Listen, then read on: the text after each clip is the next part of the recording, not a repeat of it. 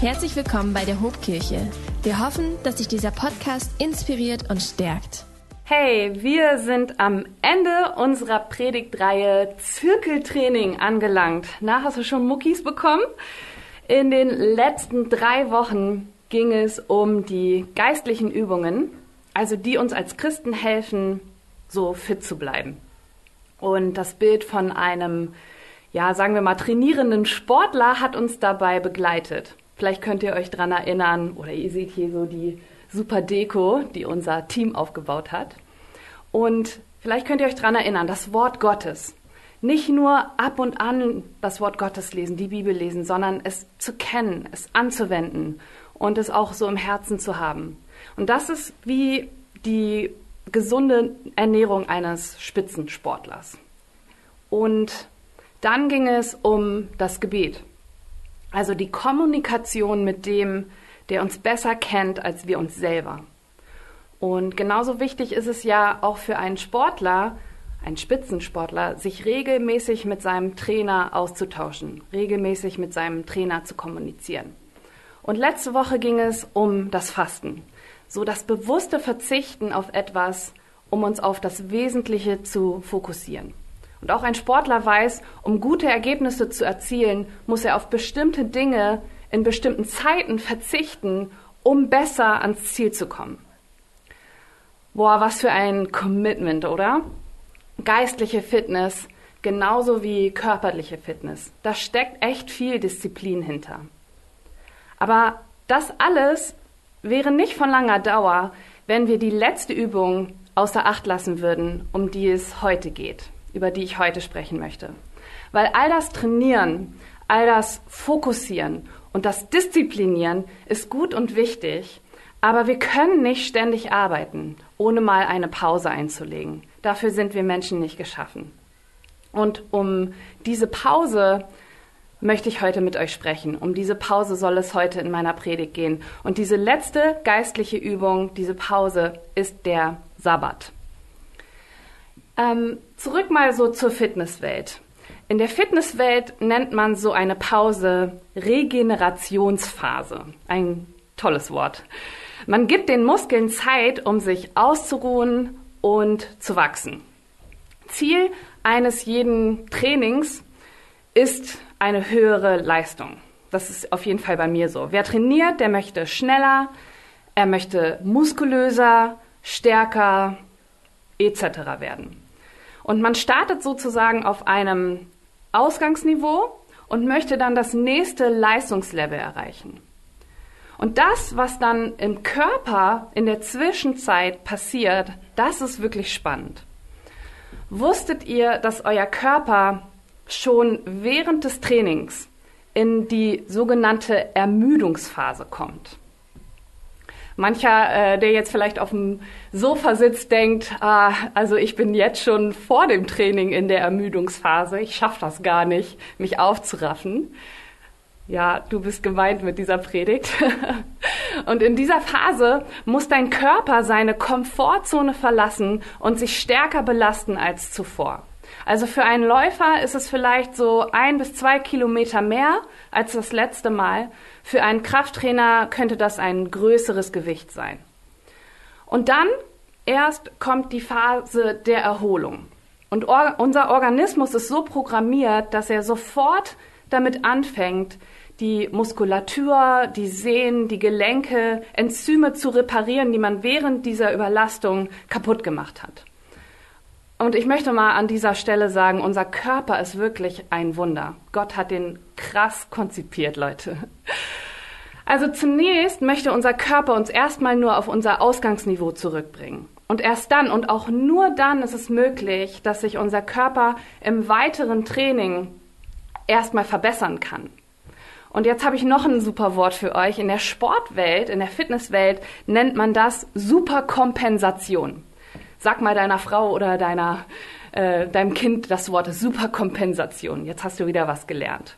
Und ich habe auf einer Internetseite mal eine interessante Grafik dazu gefunden. Ihr könnt euch die mal anschauen. hier sehen wir so die optimale Leistungsanpassung durch Superkompensation. Und hier könnt ihr vielleicht ganz schön sehen, wie die Kurve sich so nach oben entwickelt. Also wir haben hier so einen gesunden Ausgleich von Training, also Trainingsphasen und Erholung. Eine Erholungsphase. Und dann geht das Ganze weiter und es geht nach oben. Man verbessert sich. Wenn wir jetzt aber diese Regenerationsphasen völlig außer Acht lassen, geschieht im schlimmsten Fall Folgendes. Und jetzt habe ich noch eine Grafik für euch. Schaut mal. Da sehen wir, dass zu hohes Training mit zu wenig Erholung danach oder zu wenig Regeneration danach dazu führen kann, dass unser Körper irgendwann noch nicht einmal mehr in der Lage sein wird, auf dieses Ausgangsniveau zurückzufinden. Das heißt, du wirst sogar schwächer als vorher. Jetzt fragst du dich vielleicht, boah, warum erzählt sie uns das jetzt alles? Geht es hier die ganze Zeit wirklich nur um Sport? Nein, weil auch in unserem geistlichen Leben brauchen wir unbedingt diese Pausen, diese Regenerationsphasen. Unser Schöpfer, unser Gott im Himmel, er weiß, wie wichtig es für uns ist, mal innezuhalten, Pause zu machen. Und das gilt eben nicht nur für den Körper, sondern umso mehr auch für unseren Geist. Und ich finde, es ist heutzutage gar nicht so leicht einfach mal Pause machen. Selbst jetzt, so in Zeiten von Corona, merken wir vielleicht so, boah, eine Pause einzulegen, Me-Time, ja, ist das neue Wort, mal durchzuatmen, das ist irgendwie ein teures Gut, oder? Vielleicht sind deine Kids zu Hause, weil sie gerade nicht in die Schule dürfen. Du hast Homeoffice, vielleicht dein Partner auch und ihr habt nur eine kleine Wohnung, wo soll denn da die Pause stattfinden? Auf dem Klo? Besser nicht zu lange. die Anforderungen zum Beispiel auch von Lehrern, von dem Chef und auch der Druck unter den Kollegen habe ich jetzt öfters gehört von Freunden, die auch alle auf dem Zahnfleisch laufen. Das ist gar nicht so leicht. Und mal ganz, ganz abgesehen von denjenigen, die jetzt auch gerade im Gesundheitswesen arbeiten. Ist ein netter Gedanke mit der Pause, hätte ich wirklich gerne, aber sorry, nicht für mich. Ich schaffe das einfach nicht. Aber auch hier, hey, Gott wusste, dass wir Pausen brauchen. Er hat uns quasi so designt. Unsere Seele braucht es, innezuhalten von der täglichen Arbeit. Und schon im zweiten Buch Mose, nämlich in den zehn Geboten, da können wir folgende Worte lesen. Gedenke des Sabbattages, dass du ihn heiligst. Das finden wir im zweiten Buch Mose 20. Also Gott forderte schon damals sein Volk dazu auf, einen Ruhetag einzulegen. Das Wort Sabbat, Shabbat, stammt vom Hebräischen ab und wörtlich übersetzt heißt das wirklich Ruhetag oder Ruhepause, Pause. Und ich habe dann noch mal weiter geguckt. Bei Wikipedia war was ganz Interessantes. In Verbindung mit Objekten nimmt es so die Bedeutung mit etwas aufhören oder von etwas ruhen und auch etwas feiern an. Wir sollen diese Pause feiern. Wir sollen aufhören mit dem, was wir tun. Und im Judentum war und ist der Schabbat bis heute wirklich absolut heilig. Ich war mal in Israel und habe das wirklich mitgekriegt. Freitagabend, wo bei uns eigentlich in Bremen die, die Party stattfindet, bis Samstagabend hat alles zu. Niemand ist irgendwie auf den Straßen. Und dann gibt es auch noch zusätzliche Regeln, ähm, die die Pharisäer damals ins Leben gerufen haben, um diesen Schabbat einfach nicht brechen zu können. Und dann gibt es heutzutage auch Sachen, verrückte Sachen wie ein Schabbat-Fahrstuhl, der dann auf jedem Flur hält oder Schabbat-Steckdosen, die das Essen dann irgendwie warm halten. Es ist wirklich verrückt. Aber auch hier ist für uns als Christen so die Frage interessant, ob auch wir diesen Ruhetag einhalten sollen. Ist das auch ein Gesetz? Müssen wir das? Weil wenn ich mich jetzt so dran erinnern kann, selbst Jesus war mehr oder weniger so dafür bekannt, dass diese Einhaltung von dieser Schabbatruhe nicht immer richtig befolgt wurde von ihm so wie die religiösen Führer das für richtig hielten. In den Evangelien finden wir gleich mehrere Berichte darüber, dass Jesus am Schabbat heilte. In den meisten äh, Fällen folgte darauf dann eine absolute Konfrontation mit den religiösen Führern damals. In Markus 3 zum Beispiel oder Lukas 6 ist die gleiche Geschichte, wo Jesus eine gelähmte Hand heilt. Oder in Lukas 13, da heilt Jesus eine besessene Frau. Wieder an anderer Stelle gibt es einen Mann, der an Wassersucht erkrankt war. Und Jesus heilt ihn. Er hat Zuschauer. Die Leute sagen, boah, kann der das machen? Johannes 5 die Heilung von dem gelähmten Mann am Teich Bethesda. Und Jesus, er kannte die Regeln. Er kannte die Regeln der Pharisäer, aber er entschied sich trotzdem, an diesem Tag zu heilen. Warum? Wollte er sie einfach nur ärgern? Vielleicht. Aber es ist wichtig zu begreifen, dass Jesus nicht gegen das Gesetz Gottes verstieß, sondern lediglich gegen die pharisäische Auslegung der Gesetze und diese ganz besonderen Regeln, die sie dann noch angebracht haben. Und Jesus heilte an diesem Tag, weil die Menschen ganz einfach seine Hilfe brauchten. Und diese Nöte passen sich meistens nicht unseren Kalendertagen an. Die passieren einfach und Jesus wusste das. So jetzt nochmal die Frage, ist das auch für uns Christen heute relevant, diesen Sabbat einzuhalten? Oder können wir das ja irgendwie außer Acht lassen? Können wir das links liegen lassen? Weil Paulus der schreibt an die Gemeinde in Kolosser ähm, ganz, ganz interessante Zeilen. Er sagt, hey, niemand soll euch also Vorhaltungen machen wegen dem, was ihr esst oder was ihr trinkt oder was, an, was ihr an den Festen am Neumondstag oder, und jetzt passt auf, am Sabbat tut. Niemand soll euch das etwas vorhalten. Das ist doch alles nur ein Abbild und ein Schatten der Dinge, die Gott angekündigt hatte und die in Christus Wirklichkeit geworden sind. Naja, da haben wir es ja jetzt irgendwie schwarz auf weiß. Es steht in der Bibel, ob ich jetzt den Sabbat einhalte oder nicht. Gott ist das anscheinend irgendwie wurscht, oder, Kati? Ganz so unterschreiben würde ich das wirklich nicht. Weil Fakt ist doch, Gott hat uns nicht dazu geschaffen, damit wir uns zu Tode arbeiten. Und er hat den Sabbat aus einem ganz bestimmten Grund geschaffen. Und ich glaube, wie auch bei den ganz, bei den anderen geistlichen Übungen, aber ich glaube, hier haben wir es wirklich mal mit einem besonderen göttlichen Prinzip zu tun, das uns in unserem geistlichen Leben ganz enorm voranbringen kann, wenn wir verstehen, was es mit dem Sabbat auf sich hat. Seid ihr bereit? Wollt ihr lernen? okay, dann schnappt euch eure Bibel und euren Stift, schreibt mit und seid dabei. Wir müssen also den Sabbat verstehen.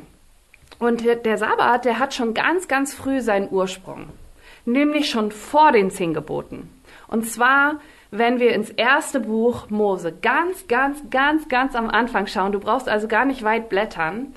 Und ähm, da lesen wir, und so vollendete Gott am siebten Tage seine Werke, die er machte, und ruhte am siebten Tage von allen seinen Werken, die er gemacht hatte. Und Gott segnete den siebten Tag und heiligte ihn, weil er an ihm ruhte von allen seinen Werken, die Gott geschaffen und gemacht hatte. Hm, Gott ruhte. Im Hebräischen Elohim Shabbat, da haben wir wieder das Wort. Und hier lesen wir das erste Mal, wenn wir in die Bibel gucken, davon, dass Gott aufhörte zu arbeiten. Anders übersetzt, er hörte auf zu arbeiten oder er ruhte. Ja? Und nun wissen wir, dass Gott sicherlich nicht ruhte, weil er nach Erschaffung der Welt völlig am Ende war, völlig erschöpft war, Nein, das kann nicht der Grund gewesen sein, weil wir wissen, auch aus seinem Wort, hey, Gott ist allmächtig. Vielleicht hast du das schon mal gehört. Das wissen wir aus der Bibel, wo nämlich zum Beispiel steht an einer Stelle, hast du es nicht erkannt oder hast du es nicht gehört? Ein ewiger Gott ist der Herr, der Schöpfer der Enden der Erde. Er ermüdet nicht und ermattet nicht. Unergründlich ist seine Einsicht. Also hier lesen wir es, schwarz auf weiß, Gott muss sich nicht ausruhen. Seine Kraft ist unermesslich, unausschöpflich. Und jetzt möchte ich mit euch mal diesen Schöpfungsakt einmal genauer anschauen. Wie einige von euch wissen, heißt es in der Bibel, dass Gott die ganze Welt in sechs Tagen schuf. Und an jedem Schöpfungstag heißt es dann am Ende, steht dieser Satz, und es wurde Abend und es wurde Morgen ein erster, ein zweiter, ein dritter Tag. Also ganz am Anfang, erste Buch Mose 1 bis 5, Gott schafft Tag und Nacht. Ja, also da ist dann ein Licht und so. Und dann heißt es ähm, in Vers 5, glaube ich, und es wurde Abend und es wurde Morgen ein Tag. Das ist vorbei. Also, Gott macht weiter. Er schafft den Himmel. Und dann wieder. Und es wurde Abend und es wurde Morgen ein zweiter Tag. Dann schafft er die Erde und alle Pflanzen, die darauf wuchsen. Und es wurde Abend und es wurde Morgen ein dritter Tag. Und jetzt schafft er die Sonne, Mond und Sterne, die Gezeiten. Und es wurde Abend und es wurde Morgen ein vierter Tag. Jetzt nimmt er so das Leben im Wasser vor. Alle Fische, all das. Und es wurde Abend und es wurde Morgen, ein fünfter Tag. Und jetzt schuf Gott alle Kreaturen auf der Erde, einschließlich des Menschen. Und wieder hier. Es wurde Abend, es wurde Morgen, der sechste Tag. Und jetzt kommt's. Jetzt überrascht uns auf einmal dieser Schreiber dieser Schöpfungsgeschichte. Hier steht jetzt, so wurden der Himmel und die Erde und all ihr Heer vollendet. Und Gott vollendete am siebten Tag sein Werk, das er gemacht hatte. Und er ruhte am siebten Tag von all seinem Werk, das er gemacht hatte. Und Gott segnete den siebten Tag und heiligte ihn. Denn an ihm ruhte er von all seinem Werk, das Gott geschaffen hatte, indem er es machte. Und es wurde Abend. Nee, nee, nee, nee, warte mal, auf einmal fehlt der Satz. Ist irgendwie so ein bisschen so wie diese Häschenwitze von früher. Hatte Mörchen, hatte Mörchen und auf einmal gibt's dann eine komische Pointe.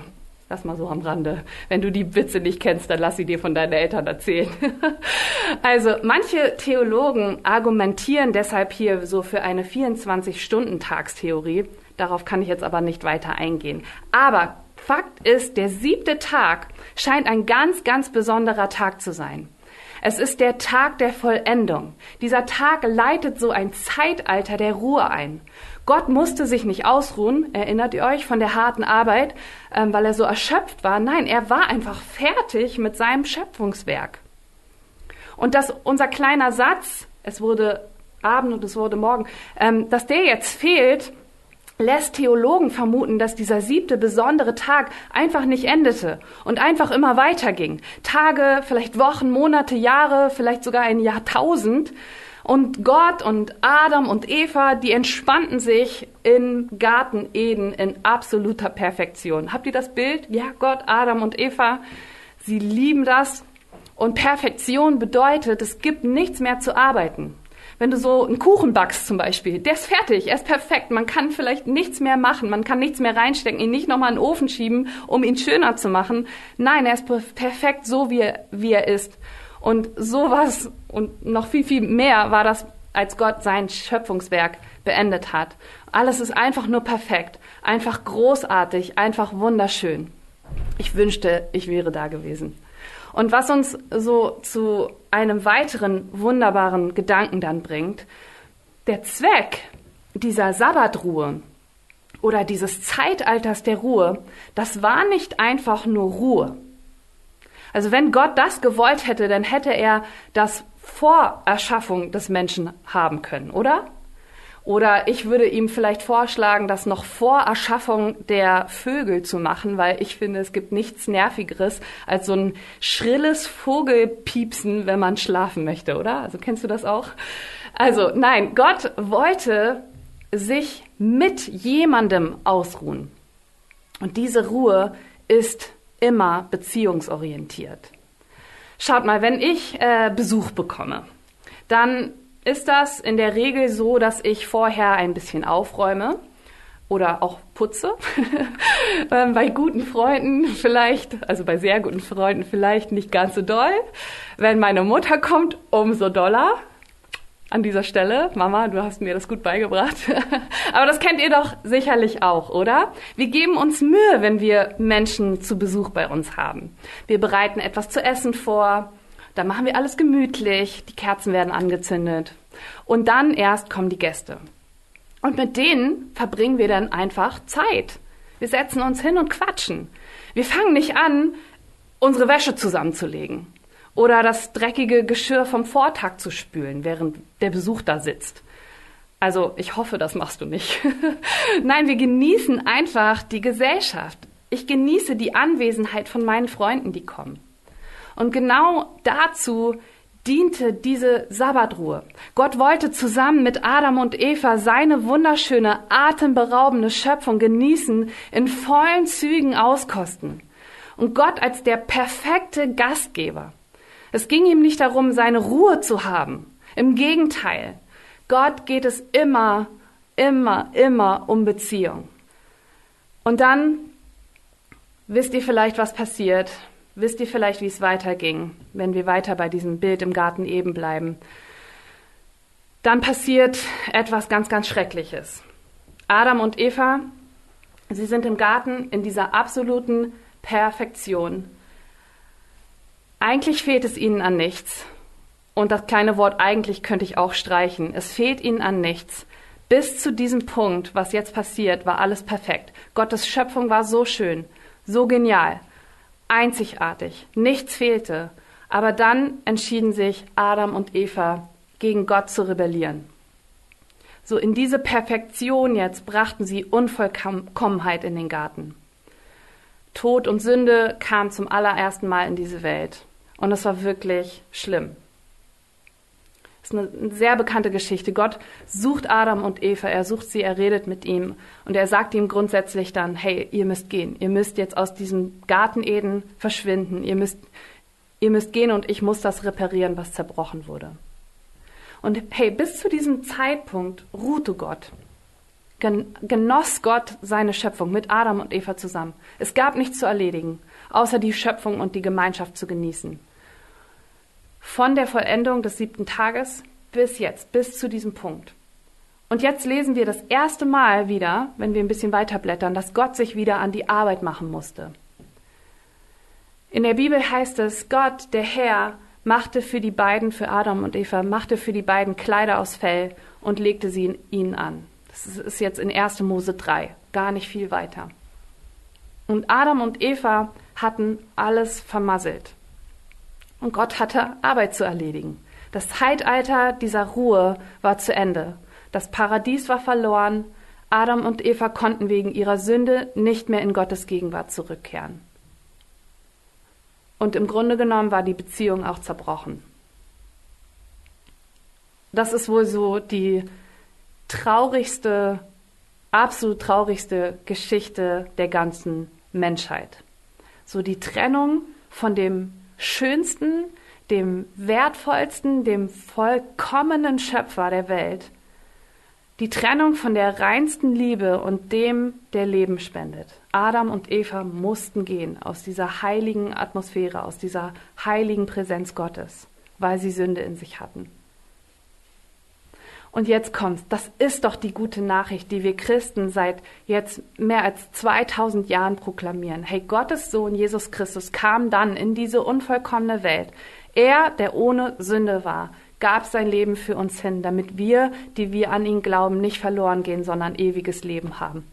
Und Gott saß nicht einfach tatenlos rum und gab sich so mit dem Schicksal zufrieden. Nein, er kam als Mensch in diese verlorene Welt, um uns von der Sünde zu retten.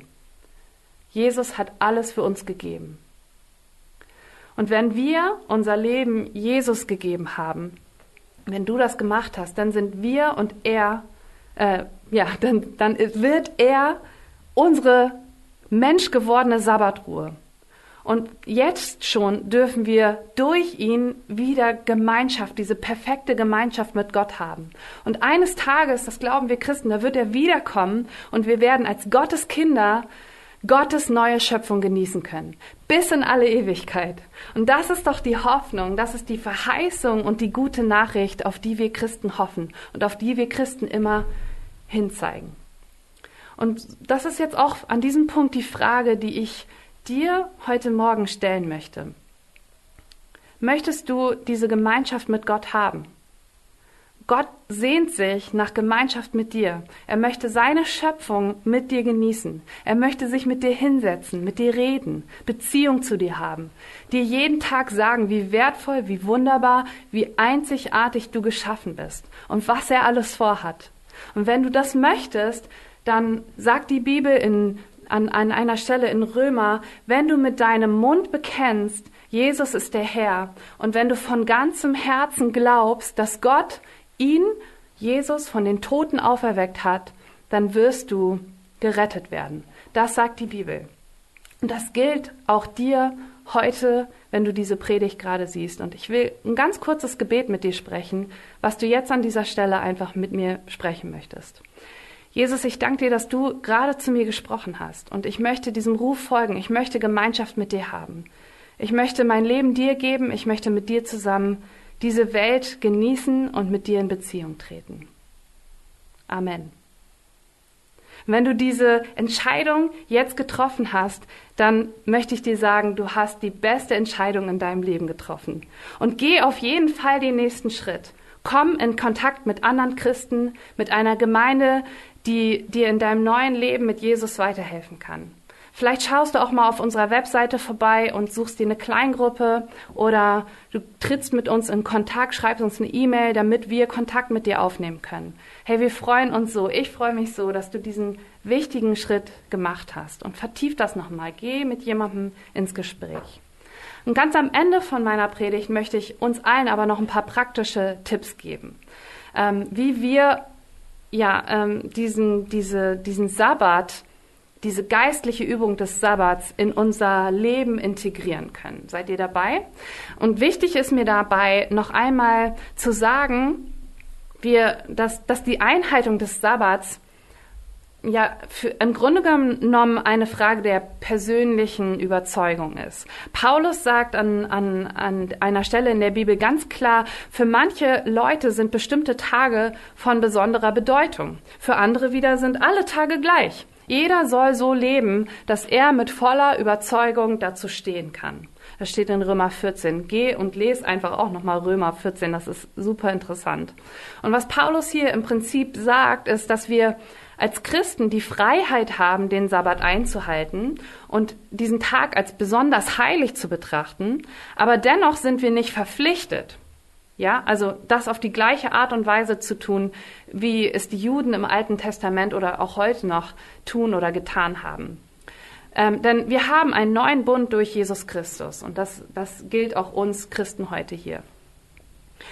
Aber ähm, trotzdem, das Prinzip dieser Ruhe, das bei der Schöpfung festgelegt wurde, ich glaube, das sollte heute trotzdem von uns eingehalten werden. Es ist eine gute Idee, wenn wir das machen, sage ich mal so. Nur weil es kein Mandat oder neutestamentliches Gesetz gibt, das besagt, dass wir den Sabbat als besonderen Tag der Ruhe und Anbetung einhalten müssen, heißt das nicht, dass wir uns zu Tode arbeiten sollen.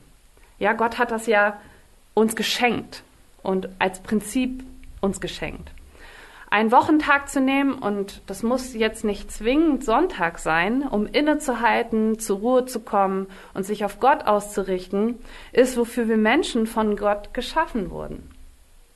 Als ich letztens mit einem Freund unterwegs war, äh, wir waren spazieren, da wurde ich öfters mal sagen wir mal so, gezwungen, innezuhalten und mir die Umgebung etwas mehr anzuschauen. Ich weiß noch, es war super kalt und ich habe ähm, mich eingemummelt und immer auf den Boden geguckt.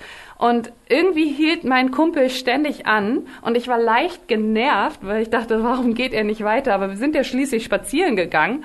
Und sobald ich dann aufgeschaut habe, war das immer an Orten, die noch eisig kälter waren, wie eine Brücke oder so. Aber ich habe gesehen, oh Mensch, ist ja wirklich schön hier. Vielleicht mal innehalten, vielleicht mal gucken, was so um mich rum passiert.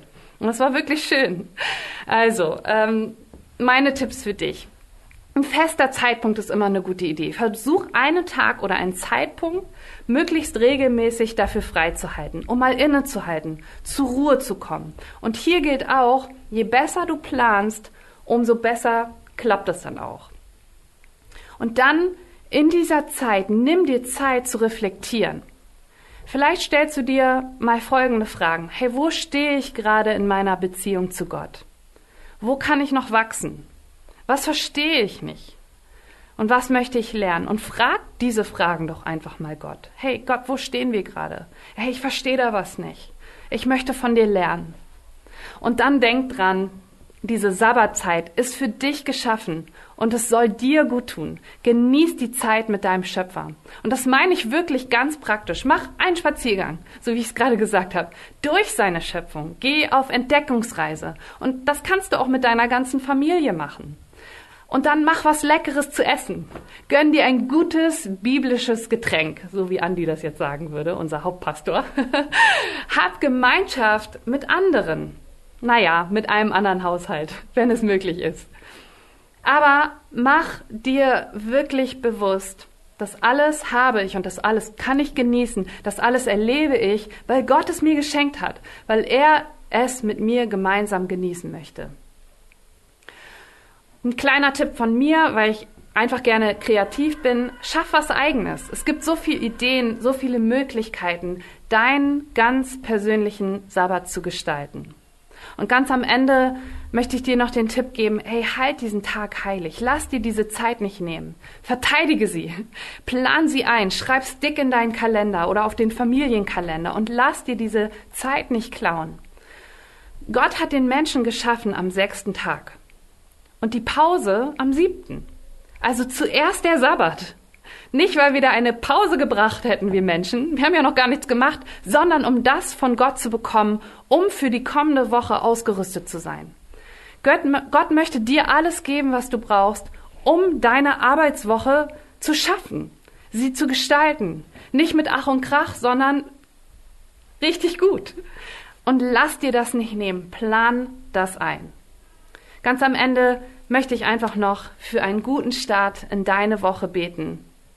Und vielleicht, ja, nimmst du dir das zu Herzen und feierst diesen Sabbat. Jesus, ich danke dir, dass du in diese Welt gekommen bist und uns ja auch gezeigt hast, wie wir in Beziehung mit dem Schöpfer treten können.